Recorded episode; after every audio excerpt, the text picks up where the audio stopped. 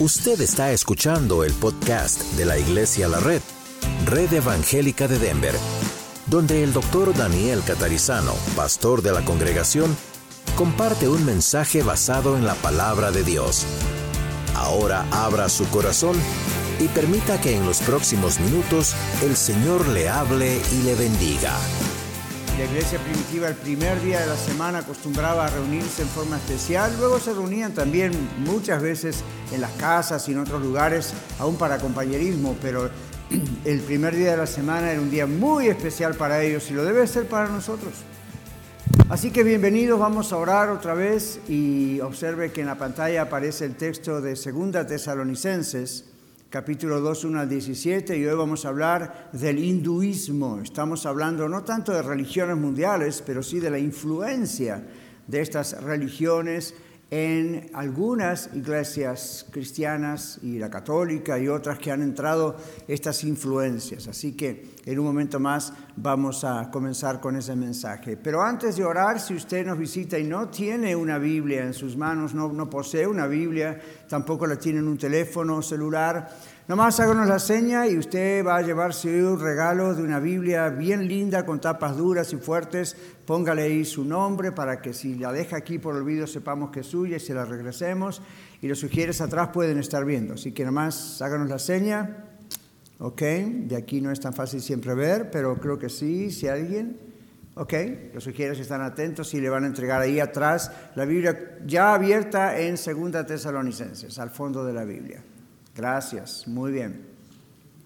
Oremos, Padre, yo te doy gracias hoy porque podemos estar juntos y nos emociona estar en tu presencia porque de veras que tú estás haciendo tantas cosas en nuestra vida, en lo personal todos nosotros, en nuestras familias y también como iglesia.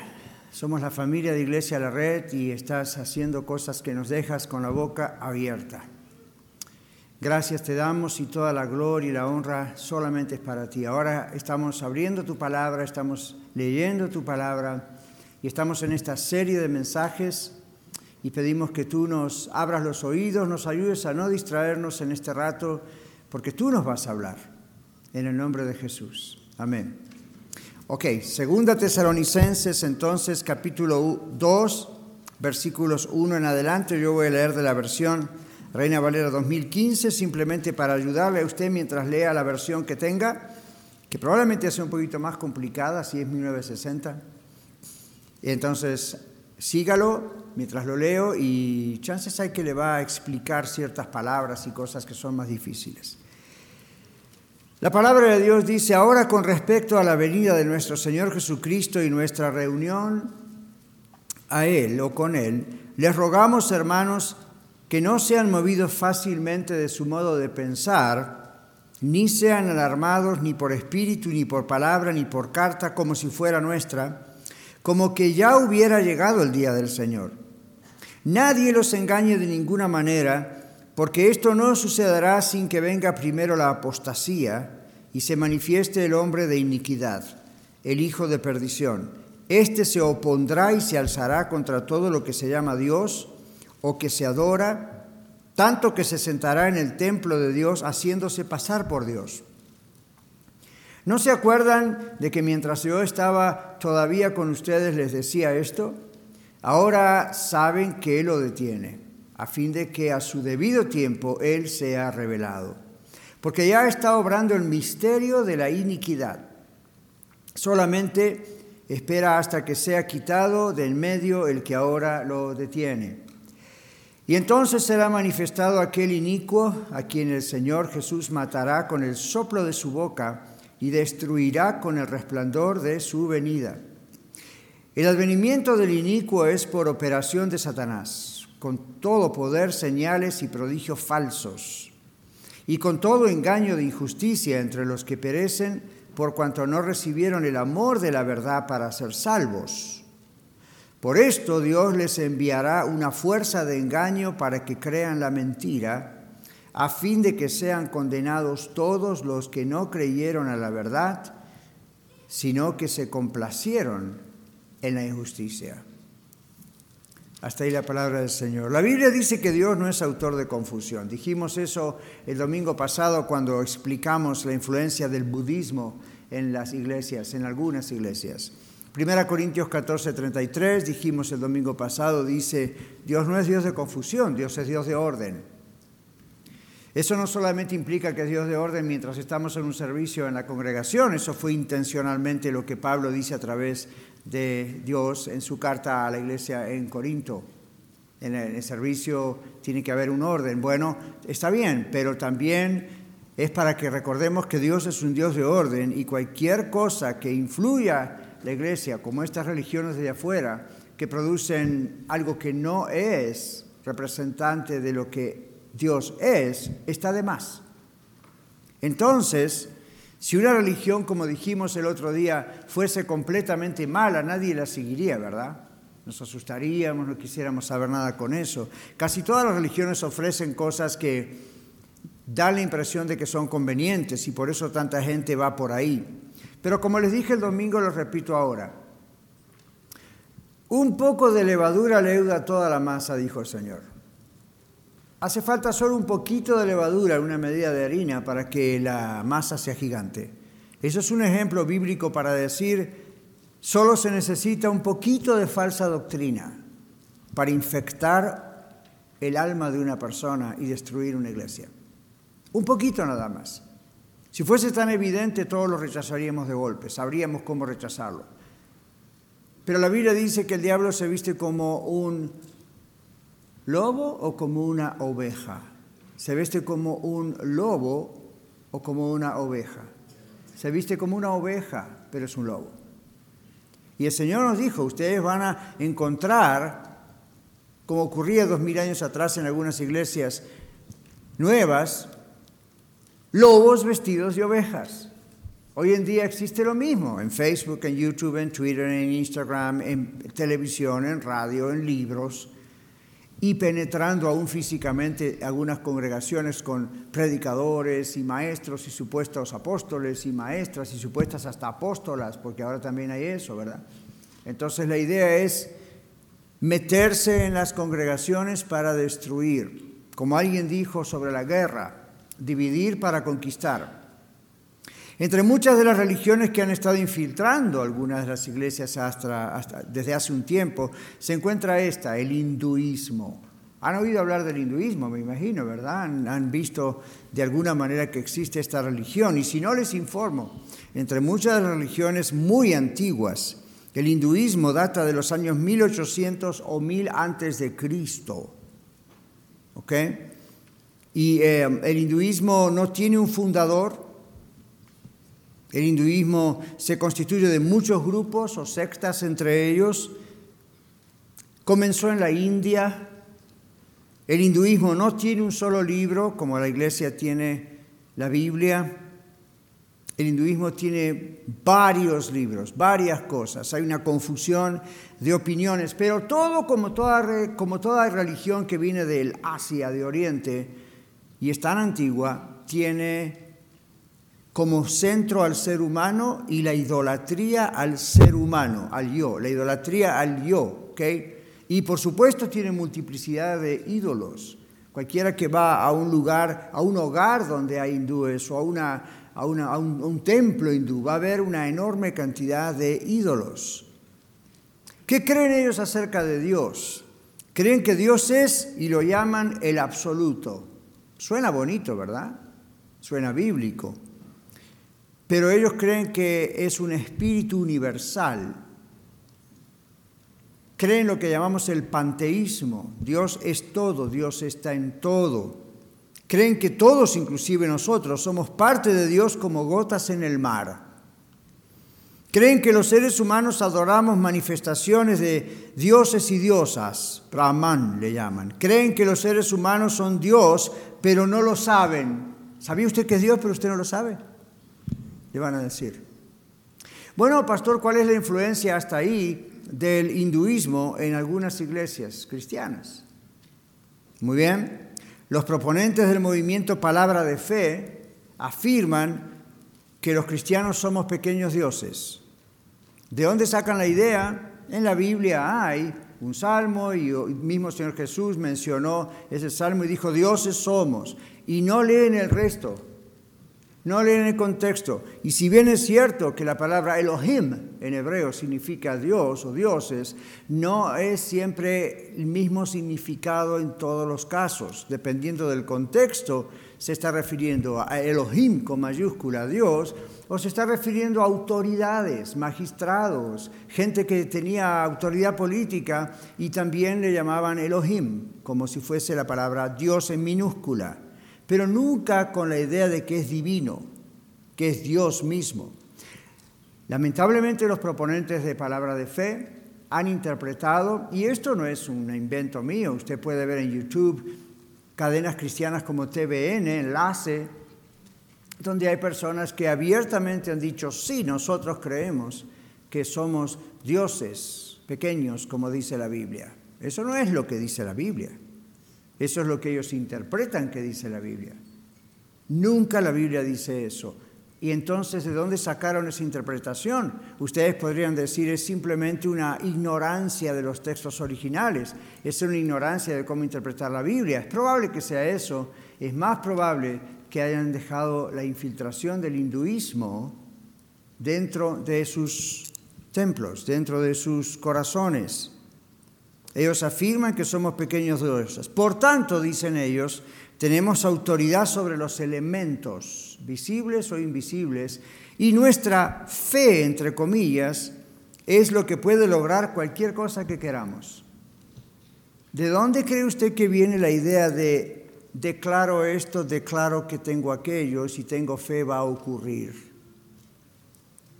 Ahora más o menos ya lo sabe. Seguimos. ¿Qué creen acerca de la salvación los hindúes? Ellos creen que la salvación es liberarse del ciclo de la reencarnación después que uno muere. Y que esa liberación del ciclo de la reencarnación, para que no sea tantas veces, se logra, dicen ellos, a través de yoga y de la meditación trascendental. Creen que este proceso puede requerir muchas vidas, muchas reencarnaciones, hasta lograr salir de ese ciclo finalmente, del ciclo de reencarnación. Y creen que finalmente, aún saliendo de allí, la salvación es una absorción o unión con estos dioses o con Brahman y con la naturaleza. El ocultismo, en muchas formas, incluyendo el hinduismo,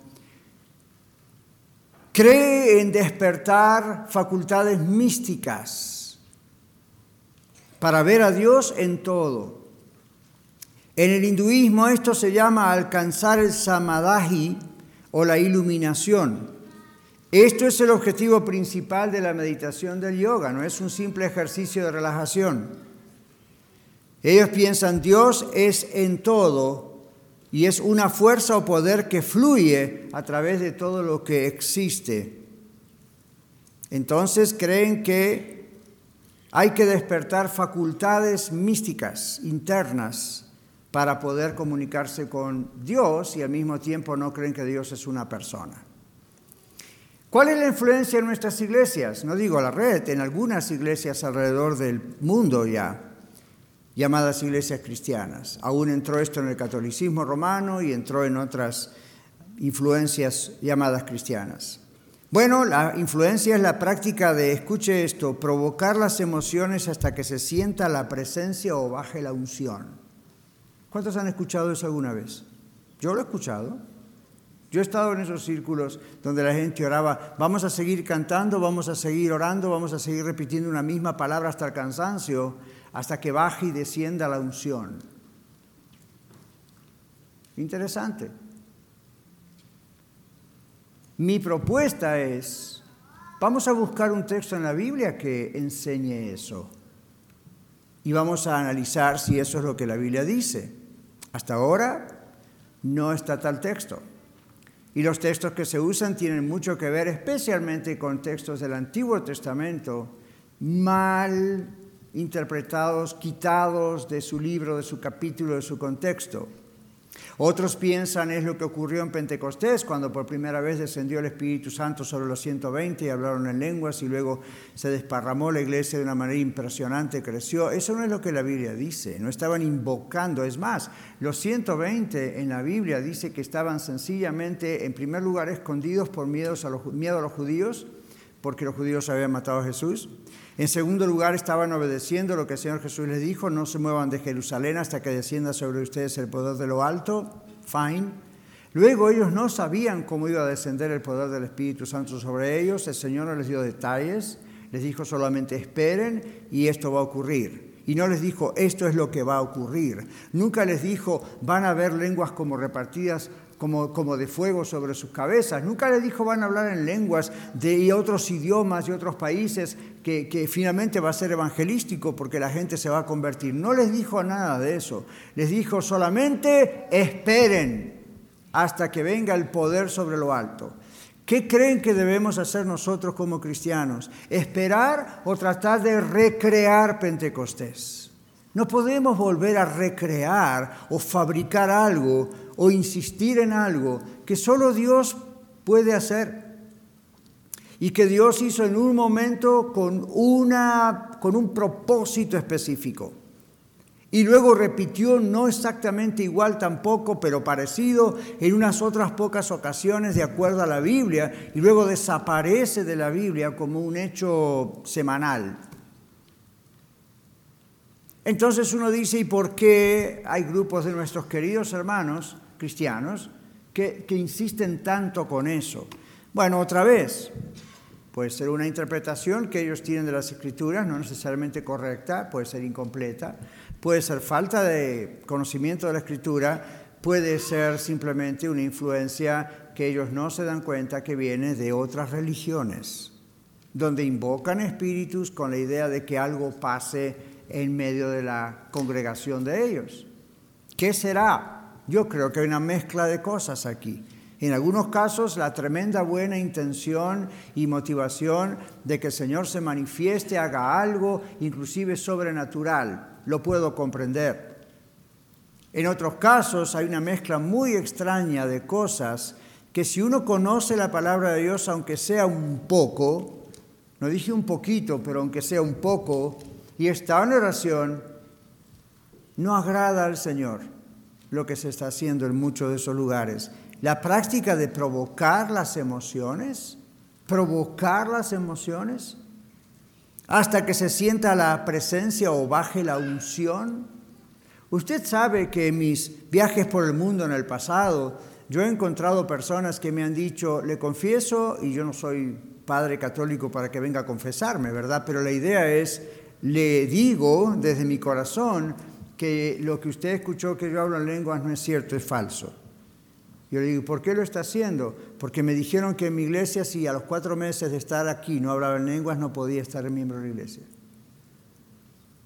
Tal cual lo está escuchando. No estoy agregando nada. Así exactamente.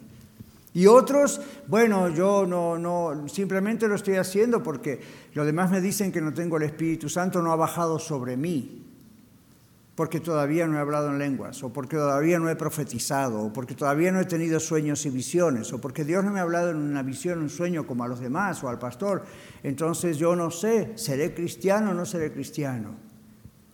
Esa confusión en tantos creyentes que les hace vivir una vida en la iglesia y otra vida afuera. ¿Qué está pasando allí? El ocultismo. Y en otros casos, ignorancia de la palabra de Dios y la tradición de que siempre recibimos lo mismo por generaciones. A veces los cristianos criticamos la Iglesia Católica Romana y con razón por el hecho de que es muy raro que un católico conozca bien su doctrina. Generalmente la recibió por herencia, ¿sí o no? Pero a veces los cristianos caemos en el mismo error. Usted no conoce la palabra de Dios, usted no conoce la doctrina. Entonces he llevado de aquí para allá, como dice Santiago en, su, en la palabra de Dios, de una doctrina y de otra como la ola del mar es arrastrada por el viento.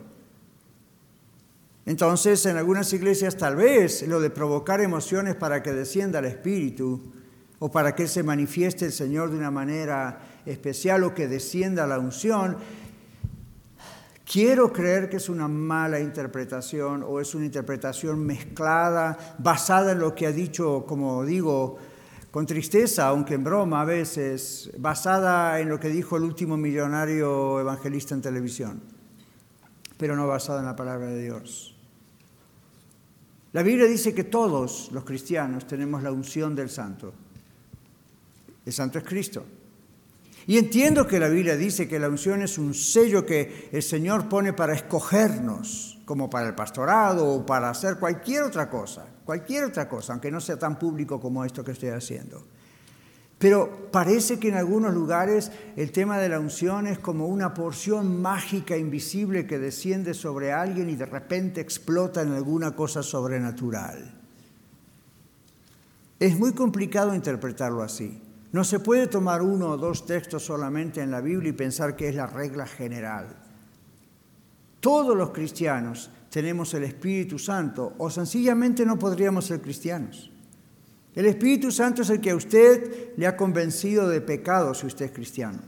El Espíritu Santo es el que le ha revelado quién es Cristo y qué vino a hacer por usted. Si usted es cristiano, usted sabe eso. No fue su inteligencia, no fue la respuesta a un buen predicador que supo cómo explicar el Evangelio. Eso es bueno, pero si usted y yo somos cristianos y lo somos, lo somos por acción del Espíritu Santo. Y la Biblia dice que cuando nosotros creímos en Cristo, fuimos inmersos en el Espíritu Santo. Suena a bautismo, ¿verdad? Porque lo es. Y el hecho de que después uno pueda tener ciertas manifestaciones, dones que Dios nos da, eso es aparte. Pero no hay una segunda salvación, no hay una segunda oportunidad, no hay una segunda experiencia, como ellos la llaman.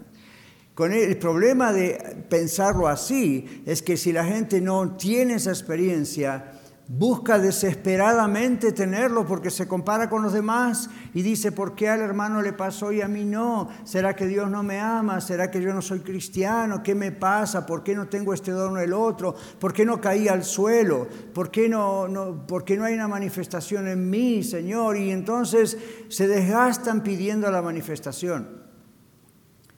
Eso es como si usted tiene a su papá y a su mamá y lo único, siendo niña o niño, lo único que busca son las manos del Señor, de su papá o de su mamá.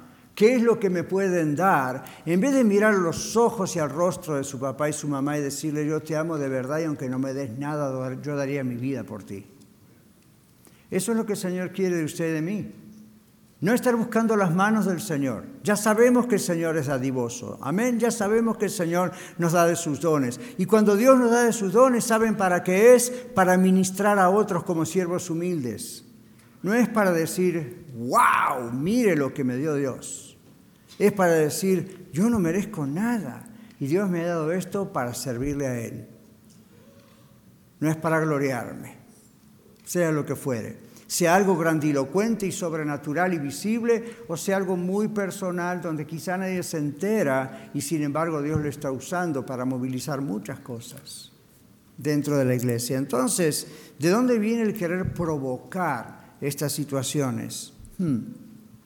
De acuerdo a la Biblia, lo que se debe hacer para sentir la presencia de Dios, y eso es maravilloso, pero para sentirla diariamente. ¿A cuánto les gustaría decir, wow, yo quiero esto diariamente? La Biblia dice que lo que se necesita es estar sometidos a Dios, hablar con Dios, estudiar su palabra, obedecerle en todo, ser el esposo, la esposa, el soltero, la soltera, el hijo, la hija, el padre, madre, estudiante, empleado, patrón, quien sea usted, que Dios ha creado que seamos desde que Él nos salvó en Cristo Jesús, a lo cual Jesús llamó en Juan 4, adorarle en espíritu y en verdad. Esa palabra en espíritu y en verdad algunas personas la interpretaron mal cuando Jesús le dice a la mujer samaritana, mira, no va a ser en Jerusalén, en el templo, no va a ser en Samaria, hay que adorar a Dios en espíritu y en verdad, porque Dios busca a estos adoradores que adoremos en espíritu y en verdad. Como dice espíritu y en verdad, de pronto muchos se han confundido y han pensado, en espíritu, a ver, tenemos que hacer que descienda el espíritu. ¿A dónde va a descender si ya está? Quizá lo que está queriendo decir es que el poder de Dios descienda Que el Señor se mueva tremendamente en mi matrimonio, en mi familia, en mi iglesia. Que el Señor no tiene libertad para quebrantarme y yo me someto a Él y que Él me moldee como el alfarero. Ya, gloria a Dios. ¿Ve? Cambia la cosa. Entonces eso es adorar a Dios todos los días en espíritu y en verdad. No es poner simplemente un CD o el radio cuando usted está manejando su camión o su troca, o su carro, o llevando a los niños a la escuela, o en casa mientras cocina, o en el baño con el celular. La idea no es, ah, ahora sí estoy orando en espíritu en verdad porque estoy cantando los cantos que cantamos en la iglesia, más otros que en mi iglesia no se cantan, pero a mí me gustan mucho. Ok, está adorando a Dios, pero no necesariamente eso significa que está adorando a Dios en espíritu y en verdad. Adorar a Dios en espíritu y en verdad, Jesús dice en Juan 4 a la mujer samaritana, es no encasillarlo en un lugar solamente.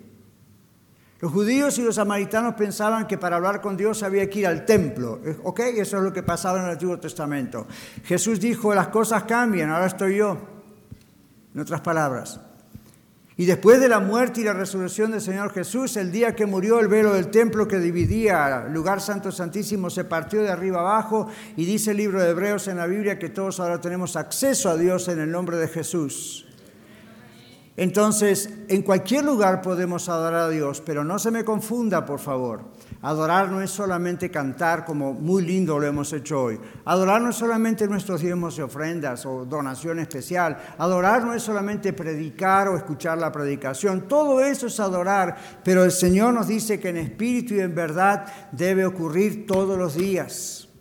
En todo lo que hacemos, pregúntese si lo que usted está viendo en su celular, en su computadora, lo que usted está haciendo al trabajar, al ir al trabajo, donde miran sus ojos, pregunte si todo eso alaba a Dios, le da gloria a Dios. Y eso es adorar a Dios. Si no da gloria a Dios, simplemente usted existe, pero no está adorando a Dios. Pero ven, en el mundo cristiano en general, es como que se ha relegado la alabanza y adoración a Dios solamente al templo o a una casa donde nos reunimos, ¿verdad? Para un entrenamiento o algo. Fine, está bien, pero no caigamos en las garras del ocultismo, en las garras del budismo, en las garras del hinduismo, que ven el mundo espiritual como algo etéreo y místico que hay que invocar o algo tiene que pasar. Deje que si algo va a pasar lo haga el Señor, es lo más maravilloso. Si lo hace el Señor y usted y yo sacamos la mano de encima, va a ser puro, va a ser santo, va a ser limpio, nos va a edificar, nos vamos a alegrar. Yo anhelo que el Señor lo haga, pero hasta ahí más no puedo hacer. Lo único que puedo hacer es vivir, y usted también, una vida que alabe, que adore al Señor con nuestra vida, con nuestras actitudes. Efesios capítulo 1 y Efesios capítulo 2 dice que usted y yo fuimos creados para alabanza de la gloria de Dios. Y eso no es tener un cancionero todo el día cantando, ni tener un CD o el radio o algo puesto. Eso es nuestra vida, está alabando a Dios, nuestra vida le está dando gloria, gratitud, o nuestra vida deja mucho que desear y estamos constantemente teniendo que arrepentirnos. Bueno, es mejor arrepentirse, ¿verdad? Y que Dios nos cambie. You good. Pero si esa es nuestra regla diaria, algo está mal. No, quizá no somos todavía de Cristo. Si somos de Cristo, nuestra vida le va a alabar. ¿Y sabe lo que va a ocurrir cuando usted venga aquí y nos juntemos en este gran living room? ¿Ok? Como si fuera la casa, esta, la sala vamos a estar pero súper cargados de las experiencias de la semana, de decir, ya, Dios está conmigo, me está corrigiendo, me está ayudando, yo lo estoy alabando y puedo sentir su presencia. Entonces viene uno y se encuentra con otros hermanos que también están tratando de hacer eso y es como juntar baterías y supercharge. Entonces, aun si acá tuviéramos una simple guitarrita o nada, usted se sentiría como en el cielo. En cambio, hinduismo, budismo, ocultismo, nueva era, se han metido en las congregaciones, nos han hecho interpretar mal la escritura, nos han hecho confundir en cuanto a cómo se ora para que el Espíritu Santo haga algo, Dios haga algo especial. Y nos han confundido y lo han puesto en nuestras manos, ¿se dieron cuenta? Como si usted y yo tuviésemos poder de, no sé, parece que hay algunos hermanos que daría para mí la impresión de que piensan que Dios está haciendo la siesta y hay que despertarlo. Entonces quizá haciendo esto y esto y esto y esto y esto en el servicio, lo despertamos, oh ya, ustedes ahí, a ver, voy a hacer esto. Come on, eso no trabaja así. Pero no dudo en absoluto que si realmente estamos viviendo cada día de la semana, imperfectos como somos todos, yo el primero, pero estamos buscando al Señor, estamos buscando la palabra de Dios, estamos buscando el rostro de Dios. No hacemos lo que ya sabemos que no debemos hacer, más hacemos lo que debemos hacer. Dios se va a manifestar a veces hasta sobrenaturalmente en su vida, en su hogar, en las reuniones, asamblea, como es esto en la iglesia. Y usted va a decir, qué extraño, no tuvimos que hacer nada y el Señor lo hizo todo. ¿No le parece que eso es más puro?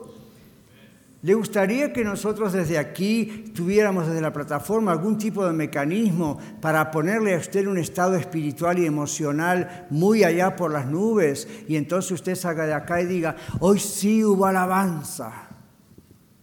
Hoy sí sentí el Espíritu Santo. ¿Quién es usted? Usted es un cristiano. Si lo es, deje que Dios haga lo que Él quiera hacer, cuando y cómo Él lo quiera hacer. ¿Cuál es nuestra parte? Obediencia, sometimiento, gozo en Él, gozo aún en las pruebas. Y el Señor dice, muy bien, ahora están preparados y ahí voy. Y cuando digo ahí voy, no digo no estuve, estoy diciendo ahí está lo que tenía preparado para ustedes. ¿Qué creencias tienen los hindúes acerca de la muerte? El hinduismo cree que la reencarnación a un estado mejor llega a llamarse el karma bueno. Hablamos un poquito del karma el otro día, ¿recuerdan? Siempre y cuando la persona se haya portado bien, tiene buena karma, dice. Y ustedes han escuchado estas cosas, probablemente. Si por el contrario dice el hinduismo, la persona se ha portado mal, tendrá que reencarnarse volviendo a nacer en el mundo, no volviendo a nacer en Cristo, en el mundo, para pagar por sus pecados con el sufrimiento. Porque ¿qué tiene ahora? Karma malo. Así lo llaman ellos, karma bueno, karma malo. Bueno, pastor, ¿cuál es la influencia en nuestra iglesia? En la nuestra no, pero ¿cuál es la influencia en las iglesias? Porque esto no es una clase de religiones mundiales. Le estoy mencionando cosas nada más que ellos creen, hay, creen, hay mucho más. Pero ¿cuál es la influencia de lo que acabo de decir que ellos creen, del karma malo, karma bueno?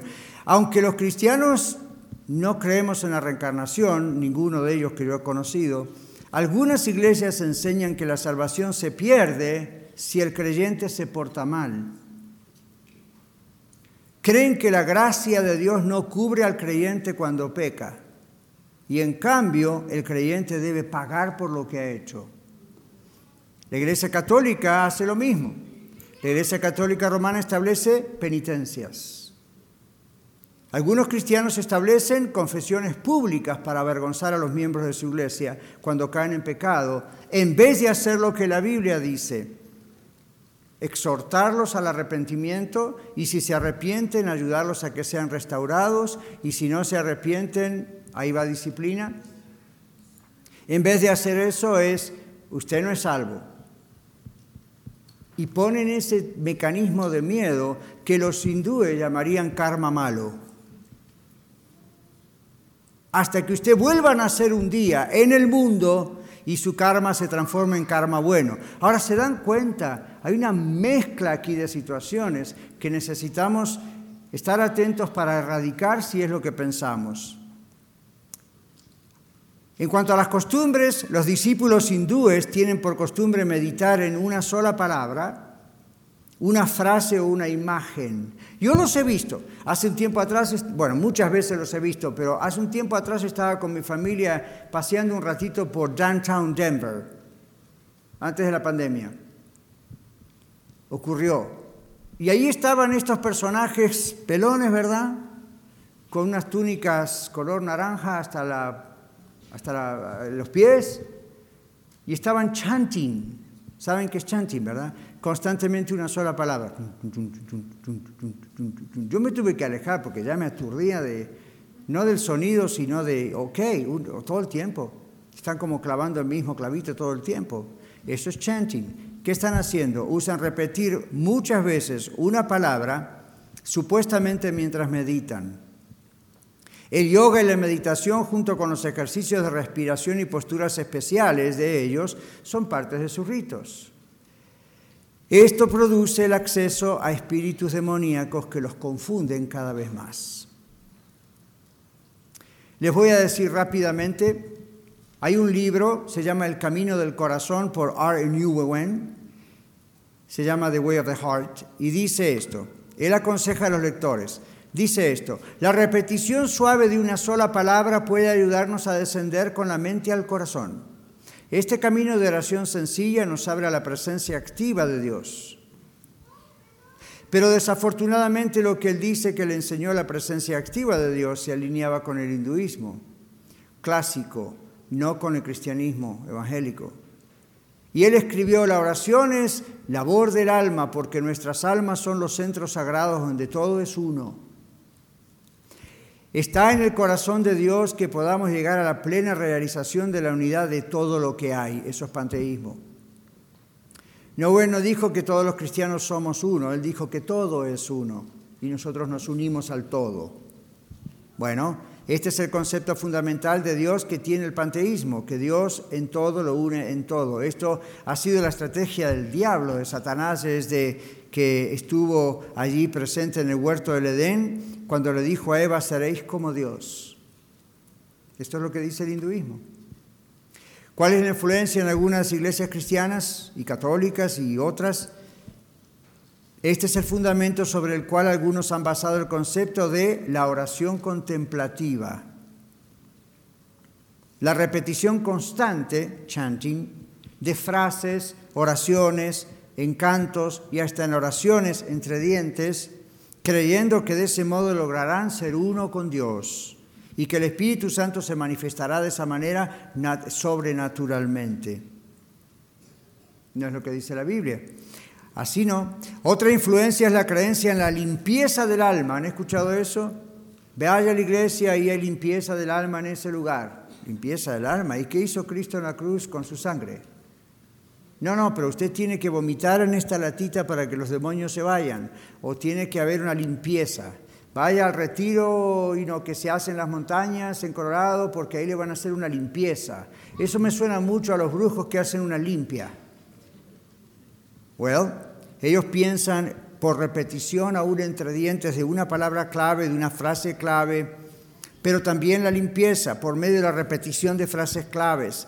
Estas prácticas en algunas iglesias han creado creyentes que no le dan importancia a sus vidas privadas o a su familia y viven una vida doble, suponiendo que son cristianos porque asisten a una iglesia o van a un retiro y tienen experiencias especiales durante ese tiempo.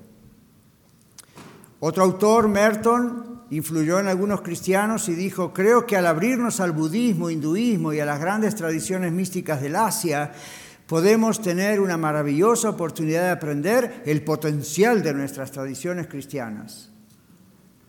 Ya está acá, ¿por qué va a otra dirección? Está en la Biblia. Nuben también escribió el prefacio a un libro que mezcla el cristianismo con la espiritualidad hindú diciendo lo siguiente, ya estamos por concluir. El autor demuestra una, receptividad maravillosa para los dones de las religiones del budismo, hinduismo e islam. Él descubre la gran sabiduría que ellos tienen para la vida espiritual del cristiano. Ryan, el autor, fue a la India para aprender de las tradiciones espirituales fuera de las suyas. Él llevó a casa muchos tesoros y nos lo ofrece en su libro. ¿Really? ¿Cuál es la influencia en muchas iglesias? la exhortación a no tener una mentalidad cerrada. Deje de hablar del pecado y del infierno y del cielo. Más bien tome lo mejor de los demás e incorpórelo a nuestra fe cristiana. Por ejemplo, el uso de ciertos test psicológicos de la personalidad o test para medir la potencialidad profesional dentro del staff de la iglesia, todos basados en la filosofía hindú y no en la ciencia de la salud mental. Como vemos en el texto de Tesalonicenses que leímos al comienzo, a la luz de muchos que vendrán en el nombre de Jesús, antes de Cristo, su segunda venida, también existen las supuestas profecías de una señora británica que se americanizó llamada Alice Bailey. Bailey fue eh, escritora de 24 o más 24 libros sobre temas teosóficos y fue una de las primeras escritoras en utilizar el término New Age nueva era. Ella predijo lo que llamó, escuche esto, ella ya murió, pero predijo lo que llamó la regeneración de las iglesias. Tenemos que ver que en vez de oponerse al cristianismo, el ocultismo en sus múltiples formas, incluyendo el hinduismo, busca capturar y mezclarse con el cristianismo Después utilizarlo como su medio para extender y promover la conciencia de la nueva era. Las iglesias que caen en la trampa avanzan sin pensarlo hacia la apostasía. Estas iglesias están ayudando para que llegue la apostasía, un gobierno mundial, una iglesia mundial y se levante este hombre inicuo, el anticristo. Dios nos libre. Tenemos que ver que en vez de oponerse al cristianismo, el ocultismo en sus múltiples formas busca mezclarse. Así que en conclusión, nosotros andamos por fe y no por vista. Y nosotros nunca debemos apartarnos de la fe del Señor Jesús, escrita en la palabra de Dios, la Biblia. No se aparte, mi hermano o hermana en Cristo, ustedes y los que están viendo en video, no se aparte de la fe siguiendo un evangelio diferente, como dijo Pablo, que puede ocurrir, y siguiendo a un Jesús diferente. En cambio, Efesios 6.3 dice, terminemos la carrera bien, terminemos la carrera y habiendo acabado todo, estemos firmes. Hay esperanza para el cristiano que es sincero, la cristiana que es sincera. En Cristo tenemos la esperanza segura. Y tenemos su promesa. ¿Cuál promesa? En Mateo capítulo 16, versículo 18, Jesucristo dice, ni las puertas del Hades prevalecerán contra la iglesia. Pero la iglesia tiene que mantenerse firme en la sana doctrina.